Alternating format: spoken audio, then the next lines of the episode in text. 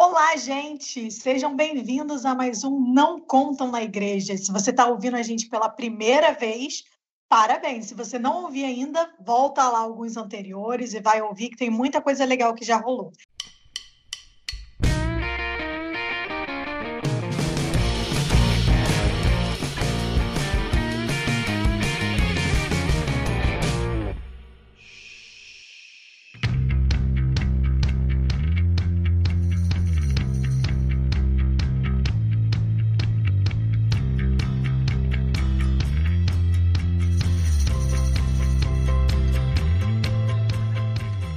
Hoje o assunto que nós vamos falar é um assunto que a gente volta todos os meses, tamanha a importância dele. Nós vamos falar hoje sobre abuso e vamos continuar esse papo. E eu sou a Nemaida e estou aqui com pessoas maravilhosas para tratar desse assunto hoje. Ai, que coisa maravilhosa! Então quer dizer que eu sou uma dessas pessoas maravilhosas, gente. Aqui é Ali Romero.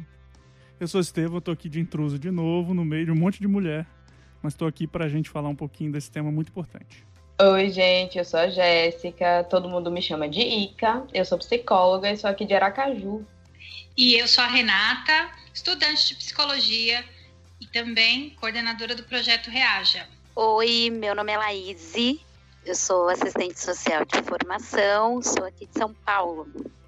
E nós temos aqui também, gente, a presença da minha amiga Luísa, que é advogada. Luísa, seja bem-vinda ao podcast do Não Conto na Igreja. Fala um pouquinho de você. Oi, gente. Obrigada, Ali. Estou é, muito feliz aqui de participar. É, acompanho o trabalho da Ali faz um tempo. Enfim, é um privilégio estar aqui. Eu sou advogada, moro em São Paulo e atendi ao pedido aqui dali de falar um pouco, né? Trazer um pouco da parte é, jurídica do que a gente vai falar hoje. Enfim, é, acho que vai ser bem legal. Pois é, gente. Hoje nós vamos, é, como já falamos todo mês, a gente vai trazer alguma abordagem sobre a questão de abuso sexual infantil, porque é um assunto bem vasto, com vários recortes também. E hoje, especificamente, nós vamos falar sobre o perfil do abusador. Então, vamos trabalhar um pouquinho hoje isso para derrubar alguns mitos, alguns preconceitos, alguns estereótipos e entender melhor quem é essa pessoa para que assim a gente possa proteger melhor as nossas crianças.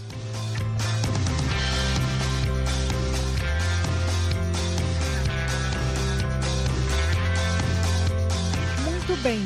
É, Renata, você que está ah, aí com, é, coordenadora né, do projeto Reaja, quem é o, o abusador ah, de uma criança, de um adolescente?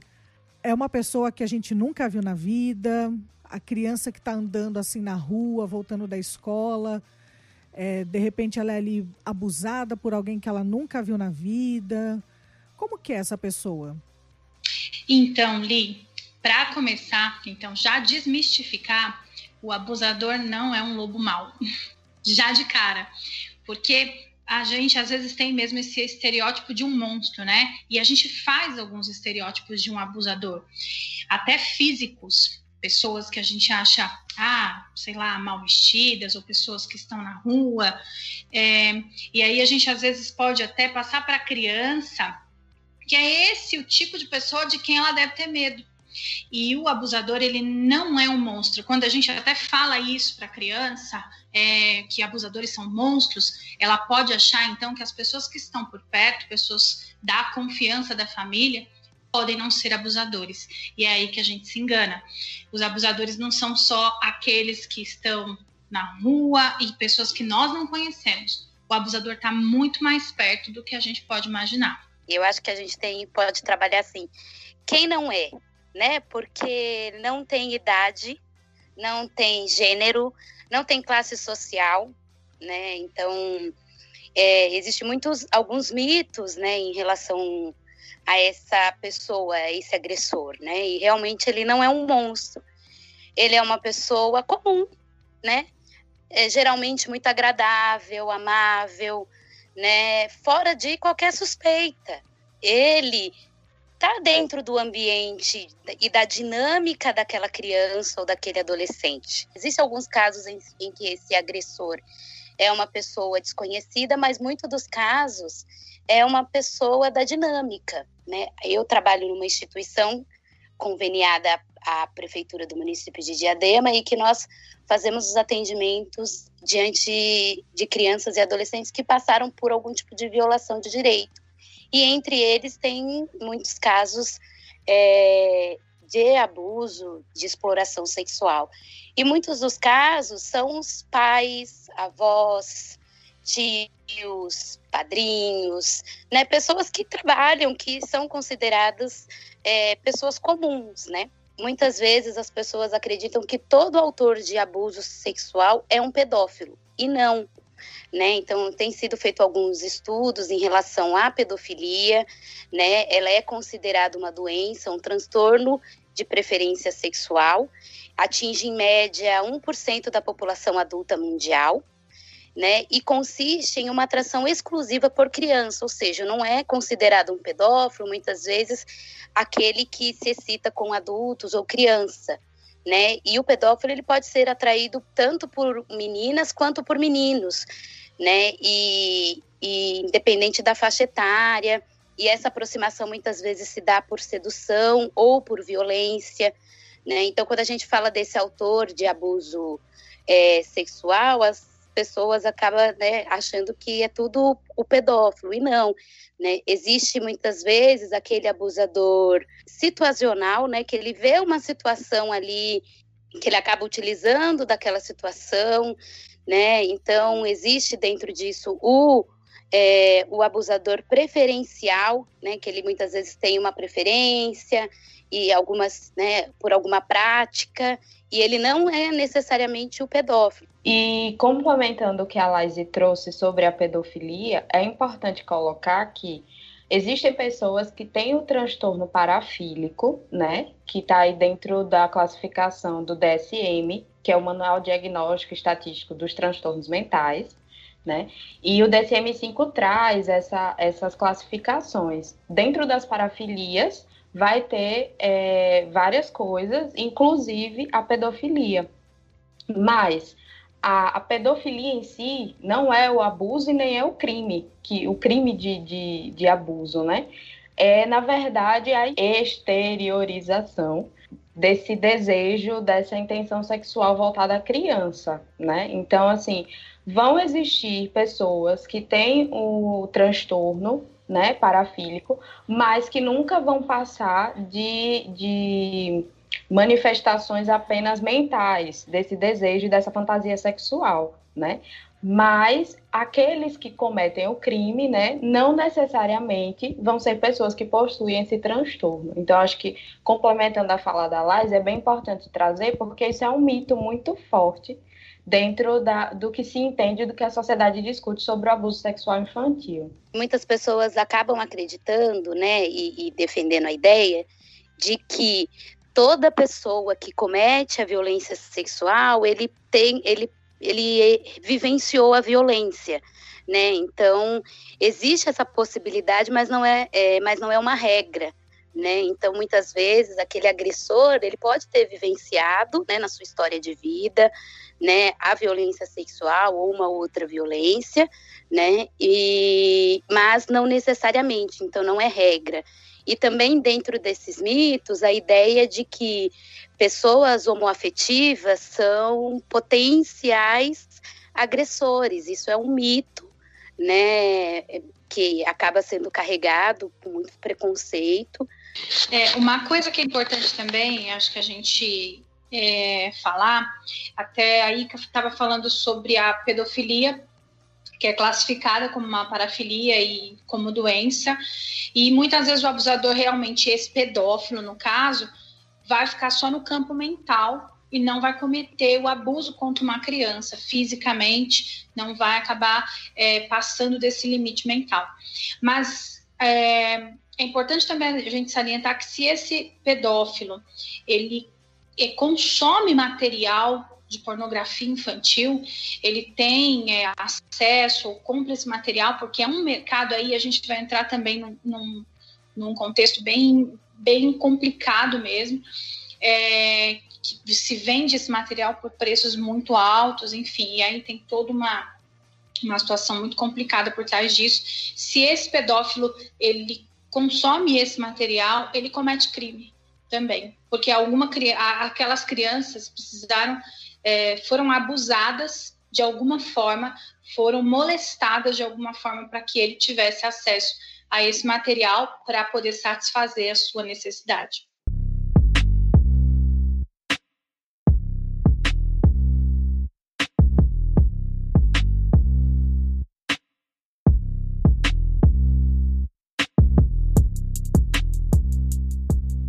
Outra coisa que a Laise falou também, a questão da gente desmistificar, né? Então a Laise falou que é dessa questão de a gente associar uh, homossexuais, né? A, a questão do abuso sexual infantil.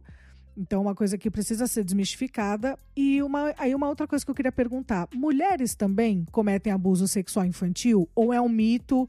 Dizer que tipo é só os homens, só os homens que fazem isso, então vamos nos preocupar só com os homens que estão perto das nossas crianças. Não, é um mito. As mulheres também cometem. É, pelos dados, pelas pesquisas, a gente identifica que é um número menor, né? Mas isso também acontece. E se a gente for olhar no processo de desenvolvimento dos homens, eles acabam expondo muito menos a questão do abuso, porque está muito vinculado à questão da masculinidade, né? Então, se a gente for olhar culturalmente, em algumas regiões do Brasil ou até mesmo, né, sejam regiões norte, nordeste, mas São Paulo também, tem muito essa questão que não é muito discutida, que é o próprio processo de, de iniciação dos meninos na vida sexual, que é muitas vezes com uma profissional do sexo, né, muito estimulado, né, por um pai, por um, por um outro adulto. E, e tem um ponto, né, em relação a, aos meninos, né, é, é muito no sentido assim de, de não contar, né? Porque assim, acaba atrelando que é aquela ideia de que eu sou homem e que tudo bem, você tem que, né? É, em relação aos adolescentes, quando eles vivenciam, né? Muitas vezes eles, é, eu já ouvi relatos no sentido assim, eu deveria me sentir valorizado, porque olha, ela é uma mulher experiente, Nesse ponto, eu não sei se vocês vão se lembrar de um caso que aconteceu no ano passado, ficou bastante conhecido e, e saiu na mídia, e, enfim, foi um caso em Rio Verde, que se não me engano, é em Goiás, de uma professora de escola que chamavam de Tia Rosa, e ela ela abusava das crianças ali na, na escola, começou com por volta de 13 denúncias, mas subiu para 20 acusações depois, quando começou ser feita essa verificação e as crianças tinham em média de 2 a 4 anos. Meu Deus! Crianças com, com ímen rompido, crianças que foram abusadas violentamente por essa mulher. Então, realmente é um caso que o número é muito menor, né? Talvez até porque muitos não contem, a gente não sabe se, se com certeza aumentaria o número, o número é muito menor, a incidência é menor, mas também acontece. Isso é um mito dizer que mulheres não abusam. É, eu ia colocar sobre a idade também dessas crianças. Por exemplo, é, nesse, nesse caso que a Renata citou, as crianças são muito pequenas, então, para a gente conseguir é, entender o que aconteceu com elas, é um processo de, de é, estudo e, e, entrevistas e uma pesquisa mesmo para entender esse contexto. Então, é, como vai haver denúncia com uma criança de 2, 3, 4 anos, né? Então, é, são processos muito complexos para se chegar em denúncias em casos como esses. E como a Laise também trouxe, a questão dos meninos, né, e, e dessa naturalização de uma violência, diz respeito muito a essa sociedade que é, tem cada vez mais tratado esse aspecto sexual, né, tanto do masculino quanto do feminino, de uma forma pouco cuidadosa com as crianças, porque é, se naturaliza muita coisa, não se discute outras, né? É, sexo é tabu nas escolas, nas famílias, nas igrejas. Então, como é que a gente consegue é, entender esses aspectos, né? E que denúncias aconteçam, né? Que essas crianças possam entender. Foi algo que a gente falou lá no outro episódio e que é importante enfatizar aqui agora. Se isso não é discutido, não é dialogado, essa criança não vai ter as ferramentas possíveis para conseguir sinalizar o que acontece com elas. Então, não existe denúncia, se não existe um, um, uma outra testemunha para falar por essas crianças, né?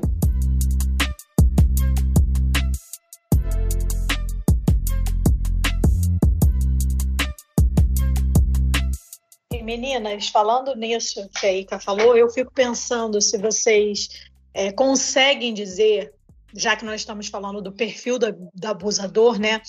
Se as crianças, quando são abusadas e não conseguem verbalizar, se tem como identificar sinais no tratamento que essa criança tem com essa pessoa. Eu não sei se eu me fiz entender, mas, por exemplo, vamos supor que essa criança foi abusada por um tio, porque como já foi falado no início, né, acontece muito que a maioria dos casos o abuso acontece com alguém que é próximo, né, com alguém que é familiar. Então, se a criança ela sofreu um abuso, vamos supor, de um tio, de um padrinho, de um parente, de o que quer que seja, essa criança ela vai dar sinais no comportamento para a pessoa ficar mais ligada, identificar que pode ter alguma coisa errada? É, a, criança ela apresenta comportamentos, sejam é, sinais de mudança de humor, na dinâmica, ou muitas vezes ela acaba somatizando, né? Então a criança ela apresenta sinais. Eu acho que o maior desafio a valorização daquilo que a criança traz, seja criança ou adolescente, então acaba sendo sempre colocado como bobeira, como frescura, né? Então assim, acho que é importante é, observar qualquer mudança né, do comportamento da criança é importante ser avaliado, porque né, às vezes né, tem alguma coisa de alerta ali, seja uma questão de violência sexual, ou seja muitas vezes uma questão né, de, de violência psicológica ou física que a criança está passando por alguma questão. Disso que a Laís falou, é a questão do, de um dos mitos né, que é colocado com relação ao abuso é que as crianças mentem nos seus relatos, né? E é muito baixo o número de relatos da criança que vão envolver uma mentira, uma fantasia, né? A porcentagem disso é muito baixa, mas é, o diálogo o, o, discurso da criança ele é muito desvalorizado, né? Eu quando atendo crianças no consultório e tudo tenho muito esse cuidado também de sinalizar, inclusive, num processo de educação para os pais, né, que essa criança precisa ser respeitada naquele espaço e que a vontade dela ali também cabe. E aí quando tem isso de ah, então abraça a tia, tipo na primeira sessão é de fazer é, isso com a criança, de conversar com ela e perguntar se ela tem o interesse, né, de me cumprimentar com um abraço, né, assim, é assim que ela me conhece, e também de sinalizar isso para os adultos que estão com ela, ó, ela não precisa me abraçar para me cumprimentar, ela pode me dar um aperto de mão, ela pode dizer um oi, e quando ela se sentir à vontade, ela vai me abraçar, né, para que isso também seja um processo de educação para os adultos que estão tão acostumados a tratar a criança nesse sentido de vai lá e abraça o tio ou a tia ou quem acabou de conhecer. Né? Isso é um processo também de cuidado com a criança, ensinando para ela que não é com todo mundo que ela vai deixar ser tocada e ter essa intimidade logo de cara. Né? Isso é, é vai ensinando aos poucos uma educação com o próprio corpo da criança, que não é para ser tocado e não é, é, de domínio público. Né? Ela vai aprendendo isso com a ação também dos pais, dos cuidadores, das pessoas que estão próximas mas é realmente um processo de aprendizagem, porque socialmente a gente não está acostumado a valorizar esse discurso da criança e muito menos as vontades dela, né?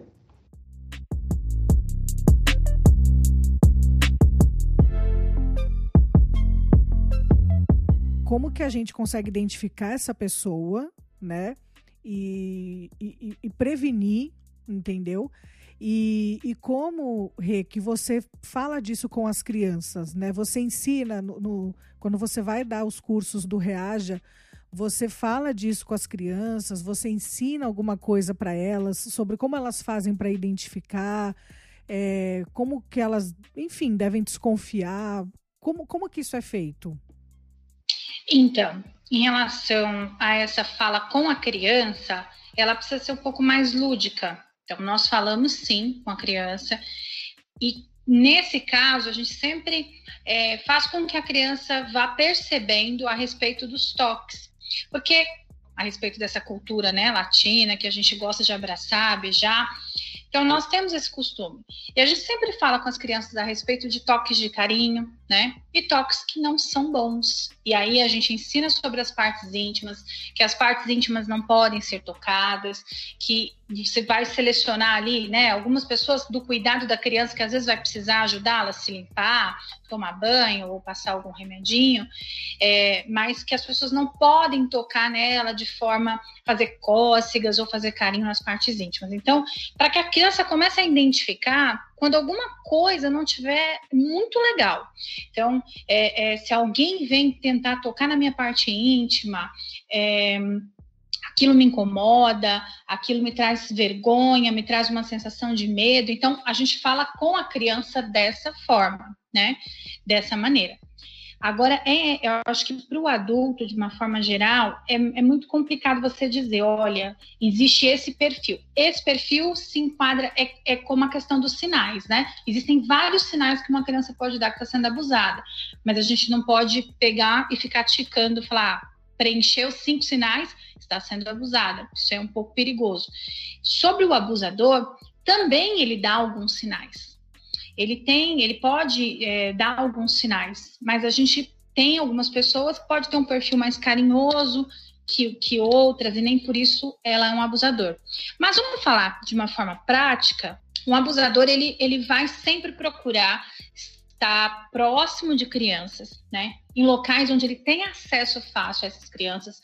Numa igreja, por exemplo, o abusador sempre vai dar um jeito de estar ali próximo do Ministério Infantil ou dos adolescentes, ou ter essa amizade das crianças, é, sem, ser querido pelas crianças, pelos adolescentes. Né? Tem a questão também dos presentinhos, né? Doce. É, não estou dizendo, gente, por favor, que todo mundo que dá doce para criança ou dá um presentinho é porque é um abusador, não é isso.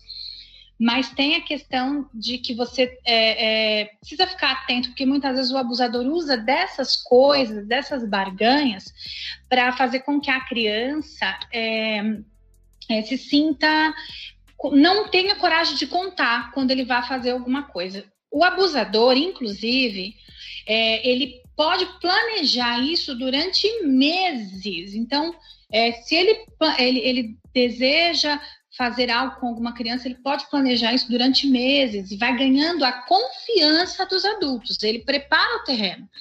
Ele ganha a confiança dos adultos, ganha a confiança das pessoas que estão ali da, com a criança, os pais da criança para que ele possa depois atuar livremente. Quando a criança falar, a fala dela vai ser totalmente descredibilizada, porque normalmente o abusador vai ser alguém de confiança, alguém acima de qualquer suspeita.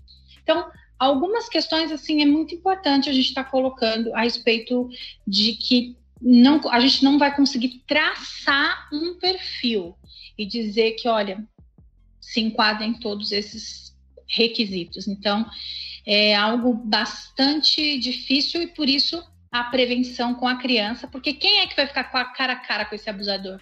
É a criança.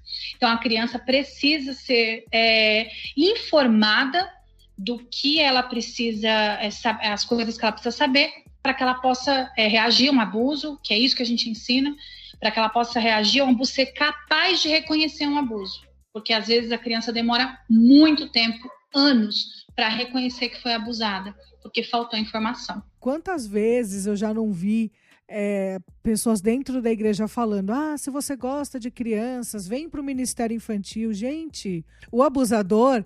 Ele gosta de crianças, tá? Então ele vai se sentir convidado a fazer parte do Ministério Infantil. E assim, gente, é, não podemos é, permanecer de olhos fechados a, a pessoa que, que comete essa violência contra a criança, ela é sim alguém da nossa confiança. Ela é sim alguém da confiança da criança, até para ela conseguir ir extrapolando limites. Então é como a Renata falou: é, vai dar alguma coisa, vai dar um doce, vai dar um presentinho, vai ser aquela pessoa super legal, super carismática, até para ela poder atrair a criança. Porque se for um monstro, se for um lobo mau, se for uma pessoa né, que, que não gosta de crianças, como que ela vai conseguir cometer o abuso, não é mesmo? E até, até mais do que isso, é a pessoa, ela é próxima da criança e a criança gosta dessa pessoa normalmente, porque até a, a Ica colocou, né, que na maioria das, do, dos casos, e assim, e é alarmante, é, 70%, 80% dos casos é dentro da casa, da família, das, da criança pra, a criança também demora a reconhecer o abuso justamente por isso, porque isso confunde completamente. Ela ainda não tem é, uma capacidade emocional de discernir que aquilo passa do limite, né, do carinho, aquilo passa e o abusador sabe disso. Ele sabe que ele pode se valer e se garantir é, nessa confusão da criança, na falta dela mesmo de discernimento para conseguir identificar.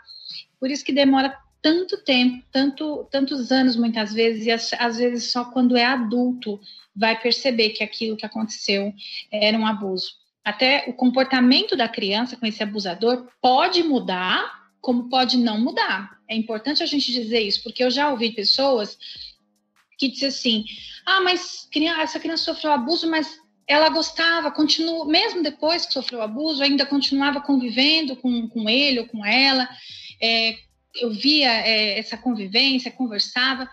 É importante a gente dizer que a criança pode não mudar o comportamento com esse abusador, justamente porque ela não consegue é, discernir que aquilo que está acontecendo é um abuso. Muitas vezes ela tem alguns sentimentos, ela tem a, a, sensação, uma sensação ruim, mas ela não consegue discernir. Às vezes só na vida adulta que isso vai acontecer. Muitas vezes a criança tem muito medo de ser a responsável pela separação, né, da, da, daquela pessoa, da, da, da dinâmica da família, né, que aquela pessoa seja afastada ou se ele for preso e a culpa for minha, né? Então, isso tudo é, passa por, permeia tudo isso, né?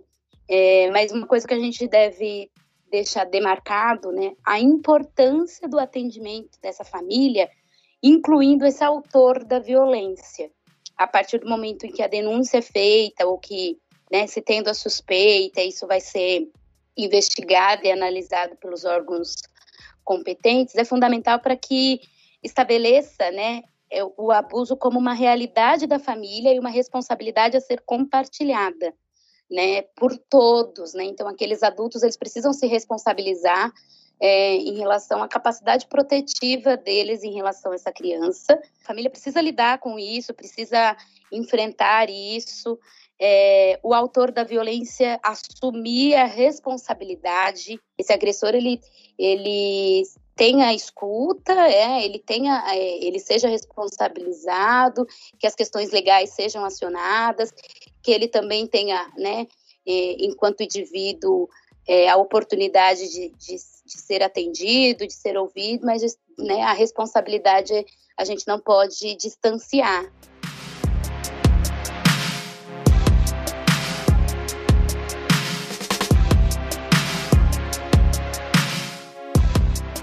pegando um gancho nisso que a Laise falou, eu queria pedir para a Luísa falar um pouco também, como advogada, é, da importância disso, né? Então, tipo, ah, não, mas olha, ele já se arrependeu, ele falou que nunca mais vai fazer. Então, assim, Luísa, é, por que, que tem que ter a denúncia? É, o que, que a lei diz a respeito disso, da proteção né, dessas crianças? E, e aí falar um pouco, a gente falou um pouco da, da diferenciação né, de um pedófilo para o abusador, né? Então eu queria que você também falasse um pouquinho. O pedófilo, ser pedófilo é um crime? A pessoa pode ser presa simplesmente por ser pedófila? O que, que, o que, que vai levar, o que, que vai caracterizar como crime? Bom, então, é, a nossa legislação, tanto o nosso Código Penal como a Constituição Federal, ela traz uma definição que não há crime sem lei que o defina. Ou seja, para ser considerado crime, ele precisa ser tipificado, ou, ou, em outras palavras, ele precisa estar previsto na lei que aquilo é um crime. Quando a gente fala da pedofilia, como já foi comentado aqui, a pedofilia em si, ou seja, é, a pessoa ter a atração e se sentir seduzida por uma criança, esse simples, é, entre aspas, né, sentimento, não é tipificado. A, a legislação não, não caracteriza isso como um crime. Agora, o que a nossa legislação vai, vai definir como um crime a partir do momento que tem uma, uma ação, uma atitude por parte da pessoa é, em consideração à criança.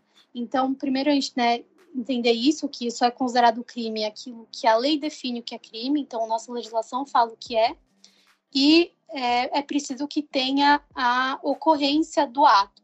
Falando um pouco sobre o que a nossa legislação considera como tanto da questão do abuso, como também é, da pedofilia.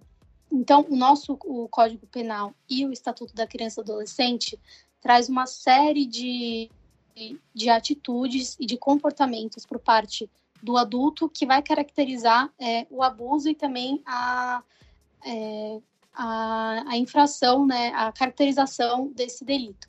Aqui, quando a gente fala dessa da proteção tanto do adolescente quanto da criança, a nossa legislação ela visa tutelar a liberdade sexual da criança e do adolescente. Então, o que está em pauta aqui é a liberdade sexual deles, né?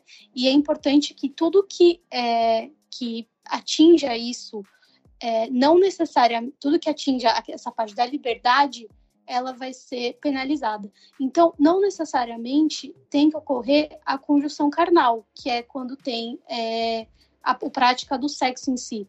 Então, tem um, uma série de atos, e que eu vou citar aqui, que é considerado como um abuso à criança e ao adolescente.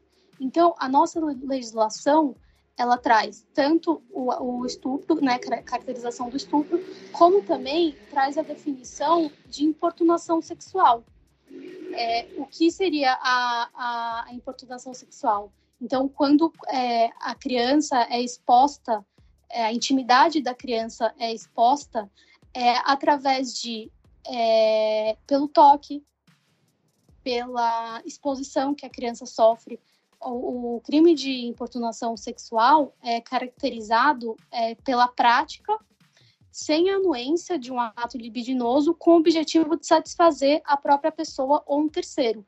Ou seja, quando uma criança é, ela é exposta a, a esse tipo de, de conduta, já é caracterizado crime. Então, não é somente o ato libidinoso em si, mas também, por exemplo, quando a criança tem acesso a um conteúdo pornográfico. Ou, por exemplo, quando a criança ou até o adolescente é, ele é exposto a, por exemplo, assistir uma situação é, de ver é, pessoas tendo relações sexuais. Então, para deixar bem claro, é... ah, mas eu nem, eu nem encostei naquela criança. Você não precisa encostar para cometer o abuso. Então, como foi falado, é, só de eu mostrar né? Então, mostrar um filme pornô, mostrar alguma coisa até impressa, né, de cunho sexual, de cunho pornográfico, falar, né? Eu posso, né, mas falar coisas para essa criança. Então, isso já caracteriza o abuso. Então, você pode nem encostar. E aí, é, uma coisa que você falou também, uh, Luísa, da questão de, da proteção da liberdade sexual da criança, né? Me corrija se eu estiver errada mas pelo menos há uns anos atrás, quando eu dei uma, uma pesquisada no assunto, é, que com, a, com menos de 14 anos, é proibido o menor de 14 anos ter relação sexual, é isso mesmo? Realmente essa é a idade que é tutelada da questão de praticar na presença de um menor de 14 anos é, ou induzi-lo é caracterizado também como é, estupro de vulnerável. Essa questão desse, da, da lascívia que a, que a legislação traz, muitas vezes a criança está sendo exposta a isso para a, a, pessoa tem prazer em ter essa situação exposta. Então, é, tem um caso do, do STJ que foi caracterizado até como estupro, que foi que uma criança foi levada até um, um hotel por um terceiro, e aí a, a pessoa, né, o, o que cometeu o delito, ela pediu para a criança simplesmente ficar nua na frente dele. Só disso ter acontecido e a criança ser menor, já foi caracterizado o crime. Quando ah, tem essa ideia de que precisa acontecer algo, que precisa chegar a tocar, não necessariamente. Quando a criança já é exposta a isso, já está caracterizado. E quando a gente fala do aspecto de denúncia, é, a nossa legislação, ela caracteriza todo, todo crime de natureza sexual, ela é definida como uma ação penal incondicional. O que, que significa? Que qualquer um pode fazer uma denúncia que o Ministério Público ele tem o dever de fazer uma denúncia formal e de investigar o caso. Então, não necessariamente você precisa ter a concordância da, da, da criança, ou às vezes a criança não precisa concordar em falar, ou, ou no sentido de querer fazer a denúncia, porque muitas vezes nem sabe o que está acontecendo direito, mas só você adulto, de presenciar um ato nesse sentido, de verificar que está acontecendo, você pode fazer essa denúncia, na verdade você deve fazer, e que o Ministério Público tem o dever de ir atrás, enfim, de fazer uma investigação é, nesse sentido. Quero fazer uma pergunta para a Luísa é, sobre algo que você tocou no assunto aqui, e acho que até seria legal a gente dar um esclarecimento maior, porque isso sempre é uma coisa que bate a dúvida e tal, e eu até tenho dúvidas também em relação a isso. É, uma criança, quando ela presencia a relação sexual entre adultos, né, isso ela já está sendo exposta né, de uma forma é, errada, ela não deveria estar sendo exposta, ela não tem maturidade para isso. E aí você colocou que se o adulto né, sentir prazer com isso, isso já é caracterizado crime. Aí eu tenho uma, uma outra pergunta. Quando acontece, por exemplo, de uma criança que ela, ela frequentemente, de forma não intencional, para que essa, esses adultos sintam prazer, não estão fazendo isso para se satisfazer sexualmente. Mas eles expõem de forma negligente a criança à relação sexual. Que, por exemplo, alguns casos até que a gente acaba acompanhando são de famílias que moram todos juntos, mesmo lugar, mesmo cômodo, e os pais, quando vão ter relação sexual, acaba fazendo isso de forma negligente na frente das crianças, elas vão sendo expostas, né? É, é, isso é considerado crime para a lei? Se ela, vai, se ela é, eu não estou dizendo assim, num, num, sei lá, de uma forma acidental. A criança entrou na, no quarto sem bater na porta, enfim. De qualquer forma, acho que sempre se deve tomar muito cuidado com isso, porque são coisas que traumatizam. Mas quando é uma coisa já meio que negligente, tá sendo, sabe que a criança está no ambiente e acaba é, tendo a relação sexual na presença da, da, da criança ou das crianças, o que, que a lei fala sobre isso? Então, nesse caso, é, a gente precisa ter muito cuidado e tem que acaba que tem que ter uma, uma análise é, de cada caso. Mas a negligência, então, por exemplo, se os pais não observam isso e fazem isso de forma que afeta a criança, é sim caracterizado porque ela vai estar tá abaixo de 14 anos, ela está sendo exposta e está sendo é, submetida a um conteúdo que não é, que não preserva a liberdade dela sexual. E até o que você falou pode causar traumas e enfim pode ter várias complicações. Então quando isso acontece de forma que prejudica a criança e que a criança é submetida e ela, ela assiste esse tipo de conteúdo é, pode sim ser caracterizado como é, como um, um, abuso, né, de uma certa forma, à liberdade sexual da criança, enfim, a, a tudo aquilo que, que a nossa legislação vem para tutelar. Então, não necessariamente, é, não necessariamente precisa ser, por exemplo, alguém pegar a criança e falar, agora você vai assistir isso. A, o fato da criança presenciar é, ou ser induzido a isso, né, obviamente, acaba que ela pode sim ter uma, uma penalidade. Mas quando, por exemplo, tem uma negligência pelos pais, isso sim pode ser denunciado. Então, tem casos né, de crianças que vivenciam isso ou acabam tendo essa exposição muito grande. Isso pode ser sim, é, pode ser sim é, culpado. Enfim, a nossa legislação ela protege essa, a criança desse tipo de exposição. É interessante, até eu tenho uma professora conhecida minha que relatou né, de um de seus alunos é, desenhar isso com frequência. É, o ato sexual entre os pais. E aquilo estava causando realmente uma, uma, um desconforto na criança e ele estava mesmo apresentando até sinais de depressão, foi é, encaminhado para o psicólogo, enfim. Agora, Luísa, é, a gente viu aqui que o comum é que a pessoa que cometa essa agressão contra a criança seja uma pessoa muito próxima. Então, pai, irmão, tio, professora, como a gente viu esse caso. E não se engane, tá, gente? Pessoas da igreja. Não se enganem. Pessoas da igreja também. Pastor, algum líder, enfim, qualquer pessoa na igreja também. A pessoa que está lá no Ministério Infantil, no Ministério de Adolescentes. Independente né, se é a pessoa ali da família, se é a pessoa da igreja. Tem que ter denúncia mesmo assim, Luísa? Sim. Inclusive, nos casos em que, é, que o crime é praticado por a lei, ela traz a definição, né? Se o, o agente que praticou, ele é ascendente, ou seja, pai, mãe ou avô, padrasto, madrasta, tio, irmão, cônjuge, nesses casos ela, a pena ela é aumentada. Então a legislação é, entende que essas pessoas, ou seja, que têm uma proximidade com a vítima, elas fazem aproveito de, um, de uma posição que é a posição de confiança. Então, nossa, o Código Penal, ele nesses casos, quando acontece, quando o agente ele tem esse, esse nível de proximidade que eu falei aqui, ou ele tem até alguma autoridade sobre a vítima, não necessariamente tem algum, algum grau de parentesco, a nossa legislação ela diz que ela pena, a pena pode ser aumentada é, até a metade do, da condenação inicial. Quanto à denúncia, é, independente da, da, do grau de parentesco e da proximidade, ela pode ser feita por qualquer um, porque é uma, a, a nossa é, lei ela entende que ela, por ser um, um, crime que atenta contra a liberdade sexual, tanto na questão de criança adolescente, independente de ser criança adolescente, é, não precisa do consentimento da vítima ou da vontade da vítima de fazer essa denúncia. Então, se você é um terceiro e você vivenciou ou você viu é, alguma dessas, é, dessas práticas que a gente está falando aqui, é, você tem obrigação de ir lá e fazer uma denúncia, e, enfim, de, de salvar aquela criança, e, e independente se isso está sendo feito por alguém que tem algum parentesco.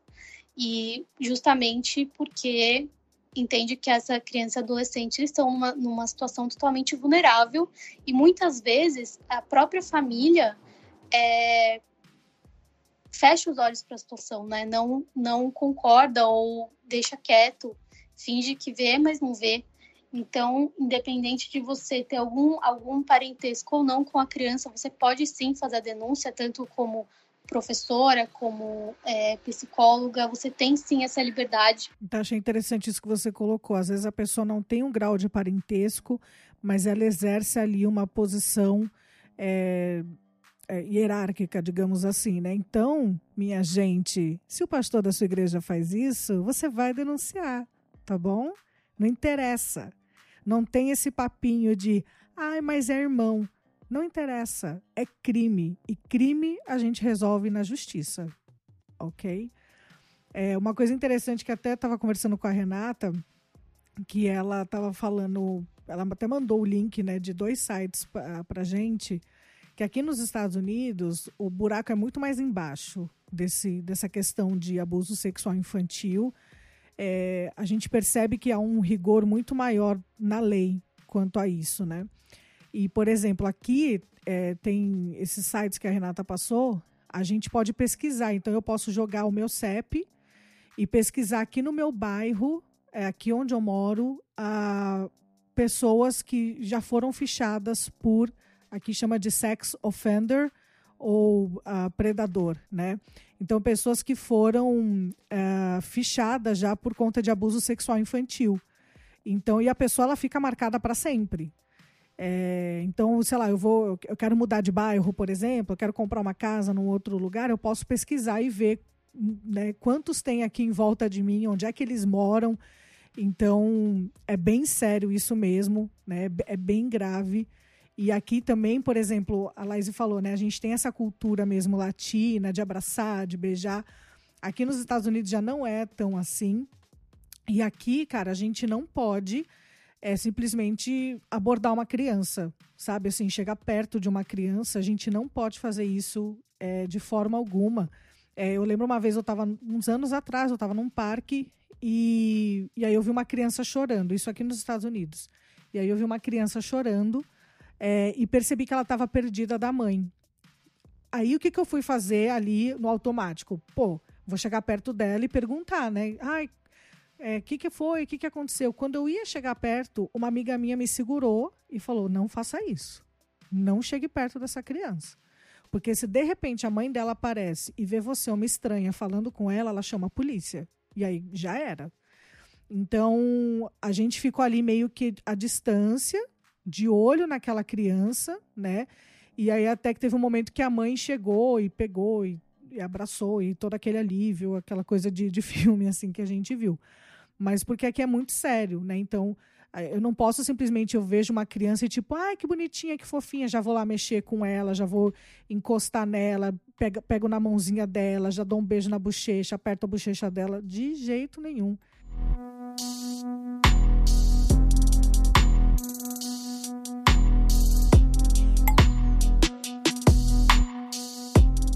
Não, sabe uma coisa que eu achei interessante, mas é que já passou, já passou esse tema faz um tempo. Mas quando a Renata falou da gente é, ensinar a criança, né, instruir a criança, porque é ela que vai ficar cara a cara com um predador, digamos assim, né, com um abusador. Às vezes a gente fica fazendo esse checklist que ela falou que também não dá pra gente fazer. Opa, gosta de criança, fulano gosta de criança, fulano deu doce pro meu filho, fulano fez isso, e às vezes a pessoa não é. Não estou dizendo que a gente não tem que ficar de olho, gente. Não é isso que eu tô querendo dizer. É lógico que a gente tem que estar atento a todos os sinais. Só que não adianta a gente ficar preso nesse checklist e não instruir a criança, né? Que é quem é a vítima, que é quem pode sofrer o abuso, que é quem vai estar, como a Renata falou, cara a cara com o abusador diversas vezes até que o abuso aconteça. Então essa parte é muito importante. Instruir a criança que seja o que pode ser feito e o que não pode, e que qualquer coisa que fuja daquilo, ela procure o pai, a mãe, ou quem quer que seja a pessoa de confiança para relatar, né? Porque eu acho que essa é a melhor maneira de prevenir. Isso já foi quase um encerramento, né? Foi, foi bonito ainda. Eu acho que é, é isso, né? Está caminhando para o fim. E com certeza a gente vai falar em, em outros programas sobre outras coisas, muita coisa para para a gente falar sobre isso, prevenção e tal.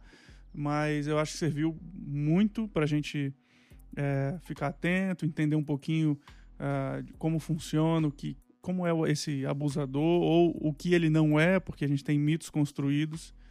E em algum momento a gente vai vir falar sobre o que a gente deve fazer então para prevenir, né? Já que a gente não consegue identificar claramente, mas a gente então precisa é, tomar algumas atitudes de prevenção com certeza.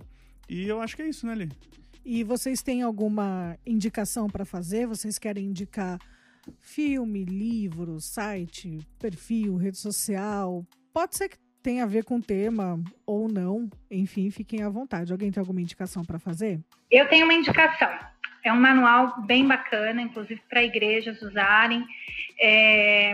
E é fácil de encontrar. Você pode baixar da internet, PDF gratuito e é da Junta de Missões Mundiais. E você encontra como Proteção à Criança, Manual de Orientações e Práticas para a Proteção das Crianças nas Igrejas. Então é bem válido, é uma leitura fácil, rápida e cheia de conteúdo bacana. Eu tenho um livro para indicar que ele trabalha essa temática e o nome chama A Infância Vitimizada retratos da violência doméstica contra a criança. E aí é, a Cristiane de Cássia Nogueira, ela que escreve esse livro, e ele é muito bom porque ele traz nos capítulos um pouco da experiência profissional dela, ela é médica, e aí ela fez o mestrado muito é, a partir dessa vivência de atender crianças vítimas né, de violência, é, todas elas, e ela traz um pouco sobre a história da criança no Brasil, e ela vai trazendo um pouco sobre a criança escrava, operária, a criança indígena, e, e um pouco sobre os múltiplos aspectos da violência, e é muito interessante, assim, é uma leitura bem densa, assim, mas muito importante. É, outro livro que, na verdade, não é livro, né, é uma tese, da Fabiana Aparecida Carvalho, ela é assistente social, ela se formou pela PUC São Paulo e a tese de doutorado dela foi sobre a temática Homem Não Chora. o abuso sexual contra meninos. E ela traz as particularidades, né, os desafios que permeiam. É, é bem interessante, acho que é, é uma leitura né, nesse sentido sobre essa temática. Gente, foi muito bom esse programa. Eu aprendi muitas coisas e a gente tem muito para aprender. Como já foi falado no início, a gente vai tratar esse tema ainda diversas vezes. Tem muita coisa ainda para ser explorada. E eu quero agradecer as meninas que participaram aqui comigo, com a Ali e com o Estevão hoje. Eu quero agradecer vocês, meninas. Um beijo e até a próxima. Muito obrigada mesmo. Você também que nos ouviu até aqui, por favor, compartilhe muito esse programa para que as pessoas possam ter essa conscientização. É, e proteger as nossas crianças. Um super beijo para todos vocês. E vocês já sabem que o que eles não contam na igreja, a gente conta aqui.